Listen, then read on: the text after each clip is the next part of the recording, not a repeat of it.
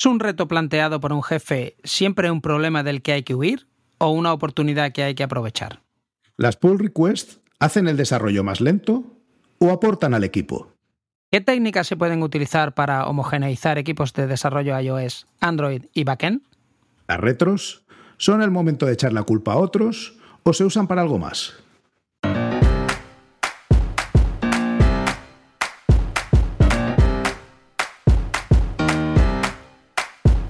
Bienvenidos a Unicode U00D1. El podcast para desarrolladores móviles y no tan móviles patrocinado por Realm MongoDB. Yo soy Diego Freniche. Y yo soy Jorge Ortiz.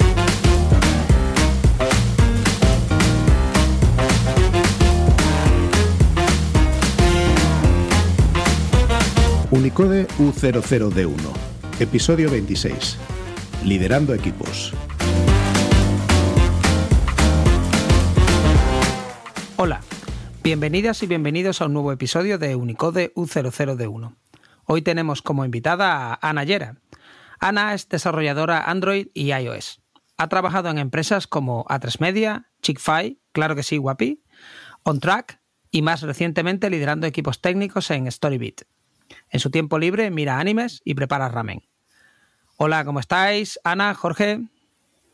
Hola Diego, Jorge, muchas gracias por invitarme. Hola Ana, un placer tenerte aquí. Eh, vamos, si te parece, a empezar, porque ahora estás trabajando en Storybit, eh, aunque luego nos vamos a ir a, frentes más específicos. Cuéntanos un poco qué hace, porque a mí me suena a red social y en un momento en el que el señor Zuckerberg es capaz de chulearse delante de la Unión Europea diciendo o ponéis las leyes que yo quiero o me llevo Instagram, pues eh, me parece muy audaz el montar una empresa que se mete en el contenido de redes sociales. ¿Cómo, ¿Qué es lo que hace Storybit y, cómo lo hace? Pues ahora mismo con el tema eh, Meta y Unión Europea, la verdad es que no estamos tan preocupados. Tenemos bastante presencia en América y sobre todo en Asia. Así que ahora mismo no estamos preocupados por ello. Eh, Storybit es más bien, más que una red social, es un marketplace de contenido digital para que los usuarios, los creadores, puedan crear eh, stories usando distintas técnicas para llegar a su audiencia de un mejor modo, eh, con más calidad en la red social que quieran. Básicamente, creas tu contenido dentro de, de Storybit con tus imágenes, tus vídeos, tenemos plantillas de modas, ahora por San Valentín sacaremos unos templates a medida, típico. Creas tu contenido, un vídeo de 15, 30 segundos o un trends que luego le puedo contar de ella y lo subes a la plataforma que quieras o lo dejas en tu dispositivo para compartirlo con, amigos. Vale, o sea que entre otros, eh, gente como Diego, como yo, que nos toca de vez en cuando compartir cosas en, redes, somos público objetivo de lo que tú estás haciendo. Si Totalmente. sí. Muy bien. Y, dentro de ese modelo de negocio, ¿qué parte te toca a ti? O sea, ¿tú qué estás haciendo en Storybit? Pues mi trayectoria ha sido, diría que natural. Yo en principio entré como desarrolladora de Android para apoyar al equipo. Eh, trabajamos mucho, el core de, esta empresa está verdaderamente en móvil. Eh, trabajamos con Metal en iOS, con OpenGL en Android, para todo lo que es el tratamiento de vídeo y de las imágenes. Y entré como tercer miembro del equipo de Android para apoyarlos un poco, que todos sabemos que con la fragmentación que hay, pues se hace complejo algunas veces.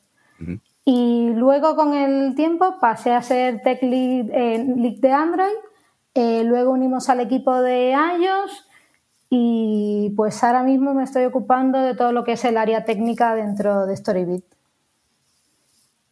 ¿Eso incluye también backend? Eso incluye backend, mm, data, eh, finanzas cuando hace falta, todo lo que sea soporte técnico, dar de alta a alguien que entra nuevo al equipo, eh, todo. Bueno, y desde el completo desconocimiento, eh, a mí eso me suena ya casi como un CTO, ¿no? No es casi el rol que estás desempeñando. Porque si estás liderando los equipos de front y de, y de backend, ¿qué te queda por hacer para ser CTO? ¿Cobrar como el CTO? Que me cambien el título en, LinkedIn quizás. Sí, sí. Pero bueno, pero no, fuera de eso, pero también le puedes llamar CTO, le puedes llamar Tech Lead, le puedes llamar becaria de finanzas de vez en cuando, ¿eh? al final es un poco de todo. Bueno, y, entonces en, ese, porque a mí me resulta reto, ¿no? Yo cuando, que también he hecho un poquito de aquí, un poquito de allá y, he estado también con gente de backend, eh, pues al final, aunque todos nos dedicamos a hacer desarrollo, pues eh, hay cosas que son distintas y hay perspectivas distintas, eh, sobre todo afrontando incluso problemas que son idénticos. Cuando uno los resuelve desde la parte, desde el punto de vista del backend, hay unas cosas que priman y cuando lo haces desde la parte del frontend, aunque sea de móvil, priman otras. ¿Cómo llevas tú la interactuación con los otros grupos? ¿O tú ya tenías mucho background en, en backend también y eso te ha hecho sentirte cómoda al tomar también las riendas de esa parte? En general yo diría que tengo bastante poco background en backend, pero es cierto que tengo bastante más del que creía, pero creo que nos pasa a todos en móvil. Mm. Al final, gran parte del backend fuera de infraestructura, que ya es un tema aparte, gran parte del backend, al final, ¿qué hacemos? Eh, base de datos, eh, modelos, definir un API, todo esto son cosas que trabajamos desde móvil prácticamente todos. Entonces, ¿cuántas veces hemos estado en discusiones, discusiones de la manera más positiva la palabra, ¿eh? en debate con nuestros compañeros de backend para negociar el API? Porque el modelo, si me cambias un campo, las versiones se quedan deprecadas y temas de esto, al final más o menos es la misma dinámica. Y cuando tienes caché en las aplicaciones de Android o en las aplicaciones de móvil, o alguna base de datos o una caché en memoria, pues yo lo que intento es ver las similitudes y veo que las conversaciones no, varían, no varían tanto, por esta parte al menos. Vale, y entonces en la de infraestructura, que la has dejado a propósito aparte, la has dicho así como con oh, infraestructura. Esa, esa, ya me cuesta más. Esa, esa se te hace más, se te hace volar. Sin duda, sin duda, y más, y más en nuestro caso, que es que tenemos, como te comentaba, tenemos presencia en más de 148 países y bastante tráfico en Indonesia, por ejemplo. Entonces empieza a ser más complejo. ¿Esto ha sido una vocación tuya? O sea, liderar equipos ha sido mm, una evolución buscada o ha sido un reto propuesto? Y cuando hablo del reto, sabéis que un reto es algo que te propone, un problema que te propone tu jefe, además de los que ya tienes, cobrando lo mismo. Entonces, siempre que os propongan un reto, daros la vuelta y correr en la dirección contraria. Nunca asumáis retos porque normalmente suele equivaler a problemas, ¿no? Entonces, ¿esto ha sido un reto que te han propuesto o era algo que a ti te apetecía mucho el, el tender hacia eso? Y... Este comentario y consejo me lo tenías que haber dado antes, ¿eh? Y ahora ya, ya no vale. Eh, no, fue algo, en principio se me propuso para Android y realmente cuando definimos cuál era mi rol y mis tareas, que aquí hago un paréntesis que creo que es súper importante. Es como algo súper obvio, pero creo que es súper importante cuando vas a cambiar de rol, sentarte con tu responsable y dejar muy claro en papel y por escrito eh, qué es lo que espera de ti y cuáles son tus responsabilidades. Y, lo que no espera de ti. Sí, aquellas cosas que quedan fuera claramente de tu, de tu responsabilidad. Claro, porque decimos Engineering Manager, Technical Lead y se pone el puesto y tampoco se habla mucho más, pero la línea no siempre está clara. Y con respecto a lo que decías, Diego, pues eh, me lo propusieron para Android.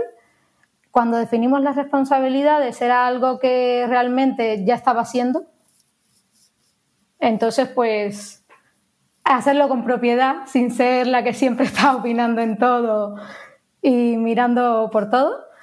Y ya la parte de, de back en el resto de responsabilidades, y eso fue llegando luego más como una propuesta. Además de la parte de liderazgo, ¿todavía estás escribiendo código en el día a día? ¿Lo echas de menos? Si no, ¿quieres volver al código desesperadamente? Yo, soy una desarrolladora de, de móvil, ¿eh? Yo en mi cabeza soy una desarrolladora de móvil. Ahora estoy pasando por esta etapa, a lo mejor sigo en ella, a lo mejor en el futuro estoy de desarrolladora. Eh, no lo veo en mi cabeza como una evolución que en lo adelante a esto es a lo que me voy a dedicar. Y no, no estoy programando, que es extremadamente triste, a menos que le llamemos programar a los Excel, que en ese caso podemos decir que sí. Eh, lo que hago para mantenerme en el, día a día y, sobre todo por mi momento de paz, de sentirme a gusto, en control, es pues revisar las pull requests. Estaba mirando, sí, esta semana eh, mi página de GitHub y es curioso como de un año ha pasado de todo commits, luego commits y pull requests y ahora es todo code review. Bueno, y, cuando tú ahora estás como líder de esa área técnica, ¿te ha impulsado a meterte en jefes anónimos y empezar con lo de hola, soy Ana, llevo tantos días sin escribir código, eh, pero me reengancharé en el futuro? O, ¿O lo ves como que no te preocupa, que no lo escribes, pero que si quieres hacer algo en tu tiempo libre, ya lo harás? Sí, es que yo sigo creyendo, mira, por ejemplo, ahora mismo en el equipo, en el equipo de iOS que son dos personas, eh, casualmente eh, va a estar una sola. Yo veo ahí una oportunidad. Hay alguna feature pequeñita que seguro que yo, que yo puedo ayudar. Y, mientras tanto, eh, por eso digo features pequeñitas. En algún momento he querido coger alguna feature, la he hecho, pero no estoy del todo clara que el equipo lo haya agradecido porque a lo mejor he retrasado un poco la, salida. Por la falta, sobre todo, más que de tiempo, que yo creo que tiempo sí tengo, es un tiempo continuo para dedicarle a, una tarea en, concreto. Pero bueno, las pull requests por ahora, me, hacer co-review me, me va valiendo, no me desanime. Bueno, no, yo creo que es una parte muy positiva y que tiene que ver eh, mucho con el desarrollo. O sea, no es, no es una parte ajena en absoluto a desarrollar y lo que ayuda es a, esa experiencia que tú has eh, adquirido durante los años, a compartirla con gente y darle puntos de vista sobre cómo mejorar su código, en qué puntos tú detectas cosas que son mejorables, ¿no? Al final es un trabajo muy constructivo. Incluso he mejorado mis habilidades del code review porque claro, como reviso la de Android, la de iOS o veo algún modelo en el backend que hay, menos, es que reviso el mismo código, reviso el mismo código desde distintos puntos de vista y sin duda me es mucho más fácil encontrar que se nos ha escapado algo. Te pregunto esto, si la respuesta es no se me ocurre, dilo, no pasa nada. Pero hay una, dos, tres cosas que recomendarías a alguien cuando hace code reviews con sus compañeros o con quien sea eh, para que esas code reviews sean más efectivas? Totalmente. Eh, a ver, no se me ocurre así contar, pero te puedo decir, eh, ser humilde, ser extremadamente humilde.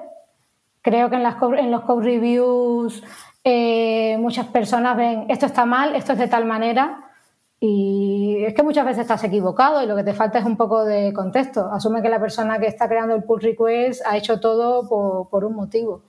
Entonces, ser humilde y a la misma vez ser súper directo. Con gran humildad, pero ser muy directo y tampoco darle muchas vueltas. Aquí creo que se podría hacer eh, de esta manera. Eh, has pensado en esto. Mm. Muy directo con el tema de las pull requests, últimamente pues ha habido, sí, bueno, yo creo que siempre ha habido ¿no? mucha polémica porque son un mecanismo que se inventaron para que la gente contribuyera en proyectos software libre, ¿no? En el que en teoría tú lo que querías era revisar que lo que estaban haciendo pues no ni cometía errores graves, ni dañaba el rendimiento de la aplicación, ni a lo mejor introducía problemas de seguridad, ¿no? Quiero decir al principio, ¿no? Cuando se inventan con, con los proyectos de software libre. Y últimamente ha habido como mucha mucho run run, ¿no? He visto yo por internet de que si es que eso ralentiza, que no sirven para nada, que tal. Ah, estás hablando de lo de la humildad.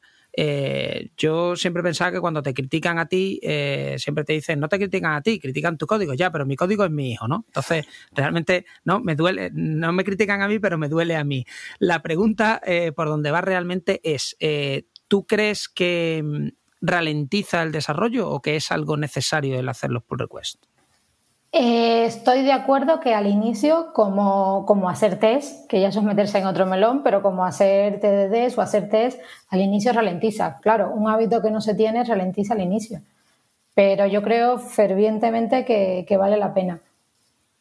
Y de lo que comentabas de los consejos, Jorge, otro punto, para mí creo que el más importante, antes de pedirle a alguien que te haga co-reviews, háztelo tú mismo. Ese es lo veo fundamental. Muy difícil, ¿eh? O sea, esa parte que dices y que, estoy de acuerdo, pero, pero resulta muy difícil porque tú te miras y es lo que decía Diego, es que es mi chiquillo. O sea, esto lo he hecho yo y lo miras y cuando tú te miras tu propio código, pues te parece que, no está tan mal. Pero ¿no te pasa que cuando lo ves en lugar del IDE, lo ves escrito, lo ves diferente? Sí, claro. Separado de él. Sí, sí. Sí, sí. Yo, de hecho, eh, a veces cuando he seguido mi propio consejo de lee tu pull request antes de pedirle al equipo que, lo revise, o sea, antes de notificarle al equipo, eh, no siempre lo hago, porque claro, yo buenos consejos, ¿no? Eh, consejos vendo, pero para mí no tengo. pero cuando lo he hecho, descubres cosas, descubres tonterías simplemente leyendo tu código porque lo tienes como en un contexto distinto y parece como que el cerebro funciona como a un nivel diferente, ¿no? Y tú te lees a tu código como desde fuera y lo analizas mm, desapasionadamente y parece que rápidamente dices tú, oye, ¿yo por qué he hecho esto aquí? ¿Por qué si esto lo podía haber hecho de esta otra manera o aquí hay un error claro? Yo creo que parte de la crítica de los pull requests es porque mucha gente se ha dedicado a hacer nitpick, ¿no? A coger chorraditas del estilo de, es que has puesto un punto y coma aquí en Swift o el estilo de código, pero bueno, yo creo que muchos de los 90% de esos problemas que tiene la gente con el pull request es porque no utilizan un linter eh, y un formateador de código para que el código, o sea, sentarse el equipo y decir, oye, pues vamos a utilizarnos este estilo de código. Una vez que tienes un estilo de código, un estilo de nombrado e incluso una arquitectura y unas maneras de escribir el código en el equipo que son más o menos las mismas, ya entonces empiezas a sacarle el jugo a los pull requests porque ya sí puede pasar que un senior, una persona senior en el sentido de que conoce bien el producto y conoce bien las herramientas, pueda guiar a un junior que está haciendo una nueva feature propone unos cambios en un pull request y se le, se le indica, oye, mira, pues aquí esto está bien, funciona, pero no lo vamos a hacer así porque ha reinventado eh, no sé qué función que ya la teníamos hecho en tal librería, porque eso es normal, ¿no? Que empiece un junior y necesite hacer algo y se lo haga él porque es más fácil escribir código que leer código y buscar en una base de código grande, pues muchas veces pues no lo encuentra, ¿no? Simplemente no lo encuentra. Entonces, yo sí le veo mucho mucho sentido al pull request. Y respecto a que ralentiza, Mm, yo creo que no, porque realmente, no sé qué pensáis vosotros, dame vuestra opinión. Eh, tenemos el síndrome del individual contributor. El síndrome de eh, tengo que tener muchos cuadraditos verdes ahí en GitHub, pero que sean de código, ¿no? Eh, tengo que hacer muchos commits y muchos pushes, historias de estas. Pero realmente, como diría José Lobato, hay que tener una definición de Dan. O sea, hay que tener una idea clara de cuándo está hecha esta feature. No está hecha cuando tú has hecho, has, hecho un push o has hecho un PR. Ni está hecha cuando está revisado y está ese código dentro de la rama principal o de develop. Está hecho cuando está pasado por testing y, el, o sea, tú has pasado la serie de test mm, tanto automáticos como humanos, ¿no? De validación que tú te has propuesto para decir, no, no, ahora estoy seguro de que esta funcionalidad está haciendo lo que el usuario requiere. Y ahí entran muchas cosas de diseño. O sea, esto no se parece al diseño que pusimos, o esto, aunque funcionalmente es correcto, pues resulta que por usabilidad básica, pues está haciendo el teclado no sé qué historia rara, ¿no? Y, esto no funciona. Entonces, eh, ¿qué pensáis? Eh, ¿El PR es el, el es el fin de todo o, o hay vida después del PR? No, no, para, eh, para nada. Para mí el final es cuando está en producción a más del 20% de usuarios y no tenemos quejas. Ese es el final de verdad. Antes de eso todo está en el proceso. Eh, estoy 100% de acuerdo con lo que dices, Ana. O sea, al final, si incluso, yo entiendo que habréis todos pasado por ahí, hay funcionalidades que, bueno, pues que se han implementado, la gente las ha escrito, la gente las ha probado, se han revisado, y cuando ya está todo hecho, se decide echar atrás por motivos de negocio. Esa funcionalidad no la puedes contar como hecha, porque eh, sí, estaba hecha, pero de cara al producto nunca ha aparecido esa funcionalidad. Entonces, Se quedó aunque ha seguido... concepto. Claro, entonces, aunque no está, como tú bien dices, en, producción, olvídate que esto, pues sí, está muy bien, nos lo hemos pasado todo muy bien escribiendo el código, jajaja, pero se ha acabado, no, hay, no ha habido tal funcionalidad. ¿Os dais cuenta que acabáis de dar dos definiciones distintas de terminado? Una feature, lo cual me resulta muy interesante porque puede estar terminado de cara al equipo de desarrollo, o sea, esto está terminado cuando ha entrado en la rama X, puede estar terminado de cara a la feature completa, ¿no? O sea, esto está terminado cuando además eh, el equipo de calidad la ha repasado y está todo bien y la vamos a publicar puede estar terminado cuando se ha mandado a las tiendas o puede estar terminado, como tú bien dices, que me resulta súper interesante, Ana, cuando esto ya se ha desplegado en el 20% de, ¿no? de mis usuarios y no está ardiendo Roma. O sea, no, no vienen aquí de pronto millones de, ¿no? de, tickets ¿no? diciéndome que hay no sé qué historia nueva. ¿no? Entonces, eh, daros cuenta que hay diferentes ¿no? definiciones de terminado. Lo ideal es que un equipo conozca y defina una y escoja una, la que sea, pero que escoja una de esas, porque el problema, yo creo que el trauma viene cuando yo estoy pensando que Dan es el PR está terminado y otro está pensando que Dan es que el 20%. Yo creo, defendiendo, voy a barrer para, mi postura, eh, yo creo que si todos nos centramos en cuál es el objetivo, porque al final, ¿por qué estás haciendo ese código? Para que lo pueda disfrutar un usuario con éxito. Yo creo que si nos centramos en eso, incluso las pull requests, el código de por medio, los tests, nos queda mejor. Pues si estamos centrados en yo he acabado mi parte ya, pues los objetivos no son los mismos. Cuando, tú, cuando la idea que tienes es que un usuario esté disfrutando tu feature bien, pues a lo mejor tienes más en cuenta, pues, no sé, eh, la calidad, las mismas más, eh, no dejas a lo mejor en esta pull request y faltan unos detallitos que ya los remataré, que eso es algo que, que hay veces vemos también. Eh, a ver, 100% de acuerdo. Y, como decía antes, yo iría a un extremo todavía más allá. No solo tu usuario, sino tu negocio. O sea, que en muchos casos tu negocio y tu usuario no son la misma cosa. Eh, salvo que tú escribas aplicaciones directamente dirigidas a gente que las compra de la App Store o de la Play Store o, similares. Eh, a veces el objetivo de negocio es uno y el de tus usuarios es otro. Y tú tienes que atender al objetivo de tu negocio, que es el que prima con la satisfacción de tus usuarios, que normalmente es un objetivo de tu negocio. O sea, que no, no es que tienen que estar forzosamente reñidos, pero el que tú, el que te da de comer y el que hace que ese producto crezca y funcione, es sin duda el objetivo de negocio que tiene tu empresa. Sí, sin duda. Bueno, no sé, viendo lo del edit button en Twitter, no sé yo, ¿eh? Lo digo porque ahí el objetivo de negocio y lo que quieren los usuarios como que no... Pero mira, a, nosotros nos ha pasado de poner una... De, los datos a la misma vez, ayudarnos y traicionarlos con esta idea del objetivo de negocio. Eh, vemos Analytics y vemos qué es lo que más hacen los usuarios, cuál es el contenido que más crean. Pues se lo vamos a poner súper fácil en la home para que en vez de estar navegando indefinidamente, pues lo tengan súper a mano. Pues mira, ahora eso nos está viniendo mal. ¿Qué?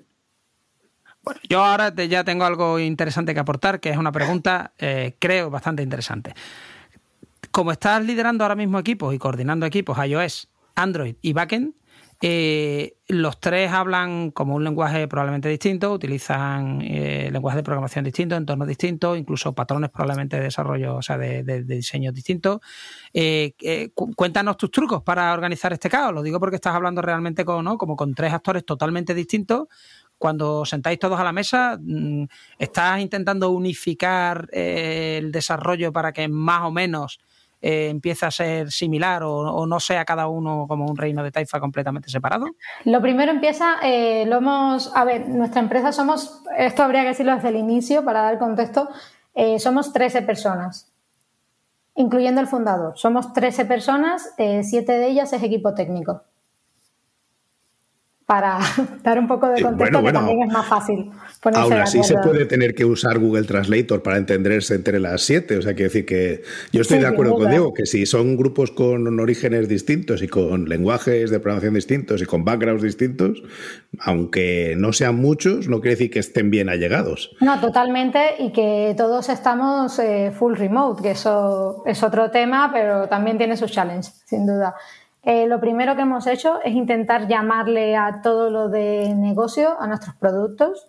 Eh, hacemos stories, tenemos virtual good, tenemos colecciones, template, presets y le llamamos presets, no filters, ni color setting, presets. Y llegar primero a unas palabras que las usamos todos exactamente igual. Ese ha sido como el primer punto. De hecho, nosotros a las colecciones internamente les llamamos en, en desarrollo, le llamamos pack pero cuando estamos hablando con alguien de producto, ves como todos decimos collection, pero que ya lo tenemos interiorizado. Es, supongo que mm, la inspiración vino de ahí, pero el señor Eric Evans, cuando escribió aquello del Domain Driven Design, le llamaba vocabulario ubicuo. Unívoco, sí, unívoco. Sí. sí. Sí, por ahí mismo vamos. Entonces, hemos empezado por producto, que ayuda muchísimo, incluso para nomenclatura de un design system para las traducciones, que es que más que la parte técnica, yo creo que esto va a todos los niveles. Eso por un lado. Y ahora dentro del equipo tech, en Android y iOS teníamos, teníamos arquitecturas bastante distintas, pero justo la propia naturaleza del tipo de aplicaciones que hacemos, que es con un montón de estados, extremadamente interactiva, pues poco a poco nos va llevando a que hagamos la, más o menos la misma arquitectura pero ha sido algo que viene de, la necesidad propia del día a día y para nada, para nada impuesto. Han estado con un MVP y algo más tirando, otro equipo tirando más a un unidirectional data flow en sus principios o así, conviviendo y, en este caso lo que le funcione más, más al equipo. ¿eh? Vale, y entonces eso punto de partida, ¿no? Como has dicho, para, gestionar estos equipos. ¿Qué otros retos te encuentras en el día a día, como planteaba Diego, de pues eso, de que las cosas vayan al unísono y que. Porque al final, el, grupo que tú estás comentando que sois, pues no es un grupo gigante. Entonces hay que planificar las cosas bien para conseguir ser productivos y, y dar respuesta a los a las necesidades nuevas y a los cambios que necesita el negocio eh, en la aplicación. ¿Cómo, ¿Qué otras cosas se hacen para planificar y ser más productivo en, ese equipo técnico? Eh, priorizar. Eh, priorizar y sacar tareas, que también tareas propuestas por el, por el, propio, por el propio equipo de, por ejemplo, en backend hay que hacer mejoras en la arquitectura o tenemos unos endpoints que a lo mejor se nos van de tiempo y el propio equipo lo tenemos marcado. Tenemos nuestros bugs o incidencias, más que no sean solo las de producto en Jira, también tenemos la que el propio, la que nosotros mismos levantamos la mano. Y pues ir haciendo el puzzle, que no tengo la respuesta maravillosa, ¿eh? desgraciadamente. Ver que nadie se quede sin trabajo, encontrar, trabajar muy, muy de cerca con productos de, a lo mejor aquí necesitamos features que sean más de móvil, eh, que involucren menos a backend, luego viceversa, para intentar que más o menos todos vayamos a la vez, pero sin duda es complicado. ¿eh? Yo creo que cuando alguien te viene con una solución de varita mágica que soluciona todos los problemas de una empresa y hace que todo ruede como la seda, al final es mentira. O sea, que no, que no hay varita mágica que con solo un cambio o es con una única forma de actuar termine en que todo es perfecto. No estoy de acuerdo. No, no estoy de acuerdo. Yo creo que el, problema es porque Scrum se enseña mal y por eso no salen los proyectos. Eh, yo, yo tengo otra pregunta, Ana. Eh, tu día a día yo me lo imagino un poco como arranco el día, eh, veo de pronto estadísticas de uso de la aplicación, veo que entran tickets de errores, eh, me pongo a ver que hay PRs de Android, PRs de iOS, PRs de backend, tengo reuniones con el equipo de iOS, eh, hay no sé qué problema con despliegue, tengo que mirar que la integración continua siga andando, tengo que hablar con productos, tengo que hablar con el jefe. ¿Tú esto lo escogiste realmente porque te gustaba el masoquismo o porque, ¿O es que te cayó? como ¿Es así tu día a día? No tenemos tantas reuniones. Eh, mi empresa anterior, que era una empresa bastante grande, la verdad es que teníamos muchísimas reuniones, muchísimas. Y aquí somos un gran por ciento, somos desarrolladores. Los desarrolladores creo que en general no nos gustan las reuniones y las estamos acotando a tope todo lo que podemos. Tenemos una weekly, una daily de 15 minutos tech eh, y luego sí yo tengo más reuniones pero tampoco tantas, ¿eh? Tampoco tantas. Y masoquismo, pues mira, a lo mejor sí. La verdad es que yo lo llevo bien, ¿eh? El multitasking a varias cosas a mí, a mí me gusta. Luego cuando me deporto, lo que les digo, me voy a una pull request y me pongo ahí a, leerla y ver los que otros hacen y, lo disfruto desde la lejanía. ¿Cuál es la cosa que más te ha sorprendido de forma grata? O sea, que no esperabas al pasar a liderar y a escribir menos código, por tanto, pero que has dicho, jo, esto no lo esperaba yo encontrar cambiando a este nuevo rol y que sin embargo pues, se ha convertido en la alegría de tus días. Eh, a ver quién escucha este podcast. enterarme, enterarme hasta cierta medida, o al menos yo lo creo, eh, enterarme y poder tener una conversación con el equipo de backend de problemas que tenemos de infraestructura, por ejemplo. Esa es mi mayor felicidad ahora mismo, porque las expectativas que tenía de, de mí es que es algo que, que, nunca he hecho. Pero más o menos como lo, como lo he abordado, es yo siempre mentalidad de, de desarrolladora. Y yo no soy una senior manager ni nada así, así que trabajo con las herramientas que, tengo. Es, esto es como una librería nueva. A cada cierto tiempo llegamos y tenemos que hacer un código, una tecnología que no sabemos nada pues te entra un poco de pánico, empiezas a leer, te pones con ello y sobre todo te haces preguntas. Y el trato con el equipo de, de backend, pues lo mismo. Y, lo que hago, por ejemplo, que decían en momentos complicados, que me proponen retos y yo cómo los resuelvo si es que ellos tienen más experiencias que yo. Sobre todo garantizar que el equipo, si propone una solución, esté seguro de ella. ¿Sabes? Lo típico de vamos a hacer X cosas, ¿vale? ¿Y por qué? ¿Y por qué no está? ¿Y qué pasa si en Asia se nos cae un servidor? Esto me lo invento. ¿Cómo lo cubrimos? Cuando ves que el equipo está muy seguro de su decisión, pues yo también ya me quedo más, más tranquila.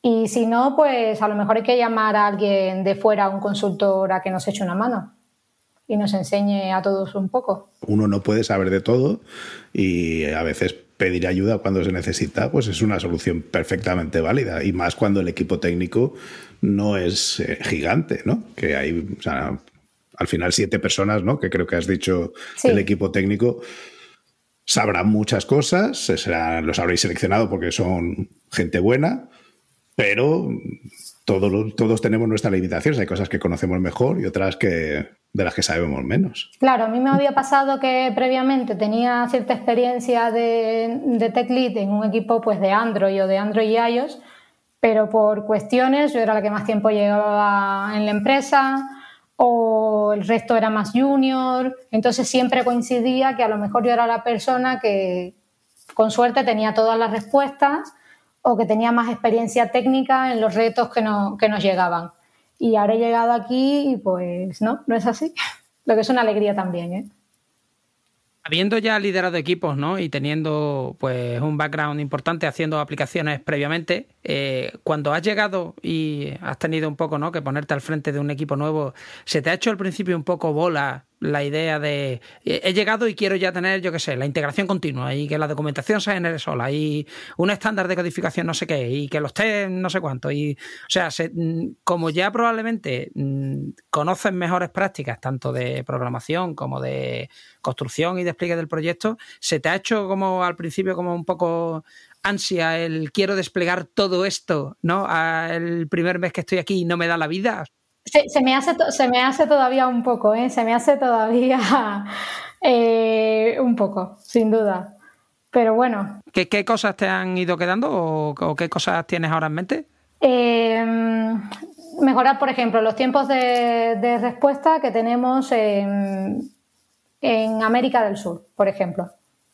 Eso es algo que tenemos pendiente. Tener mejores métricas. Esto que decías de que que lo has clavado. Yo me levanto todas las mañanas, me voy a ver los reviews de los usuarios y los datos que tenemos de los principales KPI, pues tener mejor monitorización de, del backend, las tareas del Jira, voy a hacer mi lista de deseos, ¿eh? Las tareas del Jira, lo típico que no tengamos cuatro tareas en curso, que a mí eso me dificulta mucho la vida para tener una idea de, de en qué punto estamos, por ejemplo. ¿Y cómo resuelvo todas estas cosas? Eh, pues haciendo retros. Entre, entre otras ideas, pues haciendo retros con el equipo. ¿Y cómo se hace una, buena retro? ¿Cómo se hace una buena retro? Eh, bueno, no creo que sea el especialista en retro, pero les puedo dar mi opinión. Eh, mi opinión es que sea anónima, eh, no porque sea no para nada porque no tenga que haber confianza, porque también he oído muchos enfoques de si el equipo tiene una buena relación, eso de que tengas que escribir de manera anónima, porque no te atreves. No. Si hay una buena relación, le existe exactamente igual si la retro es anónima. Es una herramienta más que si la quieres usar, la usas. No sé, creo que no resta para nada. Nuestro jefe decía que aunque podíamos poner los comentarios anónimos, por las pifias que hacíamos cada uno en el inglés, era capaz de saber quién las había hecho. Entonces, vosotros siendo un grupo tan pequeño y, y que al final supongo que también vendréis de distintos países, distintos backgrounds, el anonimizar eh, los comentarios, ¿realmente son anónimos o tú dices, sí, vale, esto es anónimo, pero lo ha dicho Juanita o lo ha dicho Pepito? Yo creo que nos conocemos, que eso también es bonito y de vez en cuando adivinamos, pero también es la magia de, por ejemplo, cuando las hacíamos a mano, eh, la letra. La letra y la manera de escribir, pero es otra de las cosas bonitas que tiene pues estar full remote, que también tiene muchas cosas positivas. Esto te lo, te lo facilita sin duda. Pues por un lado, lo que te decía, eh, yo creo que está bien tener la opción que sea anónimo. Si tú quieres poner tu nombre en algo, ponlo. Eh, creo que tienen que tener un tema, sin duda las retros, porque si no desvariamos. Eh, tener unas secciones claras y tenerlas acotados y dedicar un tiempo para agradecernos el buen trabajo. Que suena hacer la pelota, pero yo siempre que lo he visto ha resultado muy bonito y ha funcionado muy bien. Como mismo pones esto está mal, esto está bien, estoy agradecida por esta persona esta semana por X cosa. ¿Las retos no iban de finger pointing y de hacerle blame a alguien? O sea, de, o, eso no lo hacéis. Bueno, pero siempre hay como una casillita, eso es, hay una casillita de para mejorar que básicamente es aquí hemos hecho algo horrorosamente mal, ¿no? Y esto hay que arreglarlo y la culpa es tuya. No hay finger pointing, entiendo, porque como es anónimo, ¿no? A ver, eh, sí lo puedes hacer siempre. Si, por ejemplo, en una retro salió de que nos llegaba, nos llegaba sin definición las tareas, de que las tareas llegasen bien definidas, pues ahí el finger pointing está claro. Pero si llega que hay un issue, si, si llega de una feature que se nos ha ido mal y que hemos salido con demasiados errores, ¿a quién es el finger pointing? ¿Al que lo definió? ¿Al que la hizo? ¿Al que revisó el code review? ¿A otro departamento que luego la testeó? Claro, ahí lo que hay que proponer siempre son mecanismos correctores. Me gustaría alguna vez tener una camarita oculta y ver cómo son las code review en las eh, cárnicas digo, en las consultoras, ¿no? Que ahí sí que tiene que haber. Ahí, eso, ahí sí que tiene que haber fingerpointing y cosas de estas. Lo pregunto en serio, ¿eh? ¿Se, hacen en general? Depende, Lo digo porque si tienes, muchos proyectos, si tienes muchos proyectos, si vas a saco en varios proyectos y, por lo general hay una sola persona dedicada a un proyecto, ¿se hacen?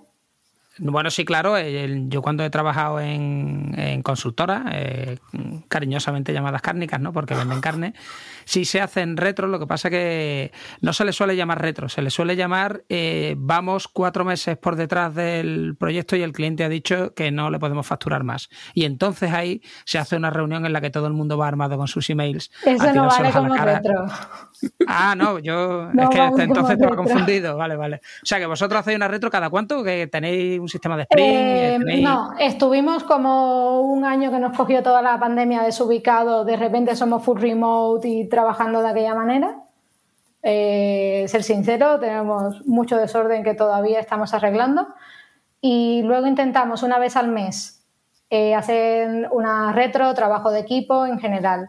Y lo que estamos probando ahora es cuando terminamos, mira, acabamos de terminar una feature bastante importante y el, creo que fue ayer, hablamos de, oye, algunos por privados han mencionado de que hemos tenido dificultad con esta feature, el lunes le viene bien a todo el mundo, hacemos una retro de esta feature en concreto a ver por qué se nos ha hecho bolo, por ejemplo. Entonces es por features más o menos on demand cuando valga la pena y una más de todo el equipo, preferiblemente una vez al mes. Porque hacemos Kanban, tampoco hacemos Sprint. Vale. Eh, ¿Te puedo preguntar por qué hacéis Kanban y no sprints? Es curiosidad pura y dura. No, que no esté de acuerdo, ¿eh? sino que, me gusta saber qué argumentos da la gente a favor y en contra. Eh, empezamos así, y nos funciona muy bien.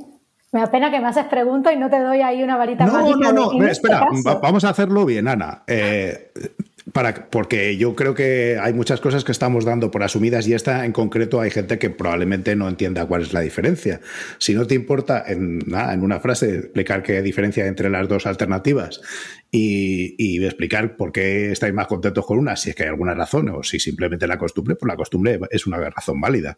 Sí, es, eh, a ver, en sprints pues definimos una frecuencia, una semana, dos semanas, eh, lo que se defina, siempre la misma y caben una serie de tareas. La cantidad de tareas que puedes hacer en una semana está dado por el compromiso del equipo y con el tiempo, con el esfuerzo que se vaya asignando a cada tarea y lo que puede asumir un equipo porque más o menos está calculado. ¿no? En el caso, al final del sprint, vemos qué tareas no se han hecho y señalamos al que no la hizo y se comprometió en hacerla a ver por qué, por qué ha pasado.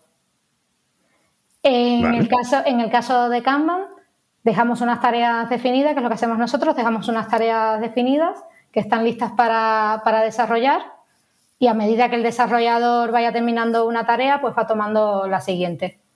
De cierta manera se podría decir que es, podría decir que hay menos control, pero al final el compromiso de coger una tarea siguiente o de comprometerte a que vas a tener todo en una semana, al final todo recae en el desarrollador. Entonces, Mm. Nosotros vemos que esto es más ágil, sobre todo en nuestro tipo de, aplicación, que tenemos todo planificado y de repente se para el mundo porque hay un contenido que está de moda y hay que hacer un desarrollo corriendo, pues el Kanban no funciona muy bien. ¿Os ha pasado con algún tipo de contenido? sí, sí. ¿Qué tipo de...?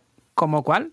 Mira, hace poco, se, hace poco, si a finales de este año se puso de moda, lo tienen que haber visto, el sacar fotos al ritmo de una canción salía una canción o un pedacito y ibas cambiando todas las fotos al ritmo de los beats de la canción. Ah, es que yo soy un señor mayor y eso no lo he visto. Pues eso se ha hecho muy de moda. Y ahora que te lo he dicho, vas a ver que lo, vas a ver, vas a ver que lo has visto sin duda. Diego es influencer, pero de los de eh, somos mayores, no idiotas, ¿sabes? Está en el grupo de que reclaman cajeros en su ciudad. Pues hemos, hemos hecho esta, eh, se puso de moda este contenido, nosotros con la misma idea que tenemos en la empresa, que es hacerle todo muy fácil al usuario, quisimos automatizarlo, que no tengas que cortar la foto, la pongo justo en este segundo, no, que todo sea automático. Tú pones tus fotos y ya nosotros te las cuadramos al ritmo de la canción. Paramos todo de repente lo que había planificado, todo, sacarla corriendo, porque si llegas tarde, pues no existes. Y esa es historia feliz. Luego vimos una segunda fase de los trends, hemos estado trabajando en ella, eh, vamos, vamos a sacarla, la tenemos a punto a punto y justo hemos visto de que alguien la ha sacado antes. Pero llegar el segundo te deja de realmente tan fuera del mercado. Eh, no lo creo, pero es una diferencia sin duda. En campañas publicitarias, en marketing, ya el eslogan no es el mismo, ya tu mensaje no es el mismo. Sin duda. Y eso, eso influye. Y, más y para el equipo, cuando te metes una paliza, lo tienes y se te han adelantado por un segundo. Pero bueno, a, qué nos dedicamos. Seguro que es un palo. O sea, eh, para el equipo el hacer todo ese esfuerzo y luego no haber ganado ese sprint, no, que no es el de antes, el de llegar el primero a tener la funcionalidad. Pero enseguida cambias para el siguiente reto de, vale, ¿cómo lo mejoro antes que la competencia? Y ya vuelves al mismo ciclo. O sea que si alguien, por ejemplo, decide inventar un filtro para hacer una foto del desayuno y que mi mesa salga limpia y ordenada, ¿no? Que es lo típico, ¿no? Que sale la gente unas mesas de desayuno con flores y tal, y, ¿no? y sale hoy, desayunando. Y Sí, no, y sale, hoy estoy tomando el desayuno en no sé dónde, y dice, te has tenido que levantar cuatro horas antes para poner eso así, porque yo mi, mi cocina no está así nunca, ¿no? Entonces, si sale una nueva tendencia de lo que sea, por ejemplo, hacerme fotos eh, al atardecer y tiene que ir haciendo como un degradado así de colores como de esto del tal, ¿no? Del, eh, entonces vosotros eso cogéis, veis la tendencia, lo analizáis y veis la manera de implementarlo y lo tenéis que implementar un poco a uña de caballo, ¿no? O sea, lo tenéis que sacar cuanto antes más rápido, ¿no? Eh, Eso lo hacemos con features de verdad eh, potentes, no con el filtro del, día a día. Porque entonces es que no tenemos ninguna planificación y vamos muy a lo loco, que creo que por ahí venía tu pregunta. Con features potentes, que creemos que de verdad es una apuesta que nos puede salir bien o no, pero creemos en ellas, lo hacemos. En el día a día, pues tenemos nuestra planificación de nuestro marketplace y nos dedicamos a ella. Pero si se pone muy de moda, eh, intentamos, intentamos entrar, sin duda. Así que a lo mejor tienes una mesa súper limpia. bueno, pues eh, yo desde luego he, conocido una parte de ese negocio que no conocía eh, creo que además lo has hecho muy bien contando cosas que mm, no son solo para nosotros, sino que la gente que no está familiarizada con estas partes va a poder entender y apreciar. Así que muchas gracias, Ana. No te puedo decir otra cosa.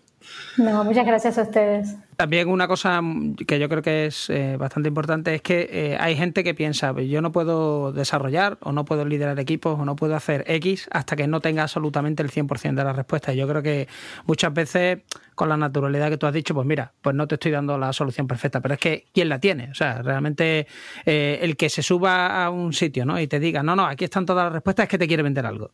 Normalmente, si, si, está, si está en el fango del día a día en la trinchera, normalmente la gente suele ser bastante humilde porque todos nos movemos un poco entre el caos, ¿no? Muchas veces no sabes bien lo que estás haciendo, te vas fijando lo que hacen otros, lees, aprendes, pruebas cosas, pero normalmente el que está haciendo cosas de verdad eh, no suele decir, no, no, espérate, es que yo tengo todas las respuestas y esta es la manera correcta, ¿no? 100% de hacerlo.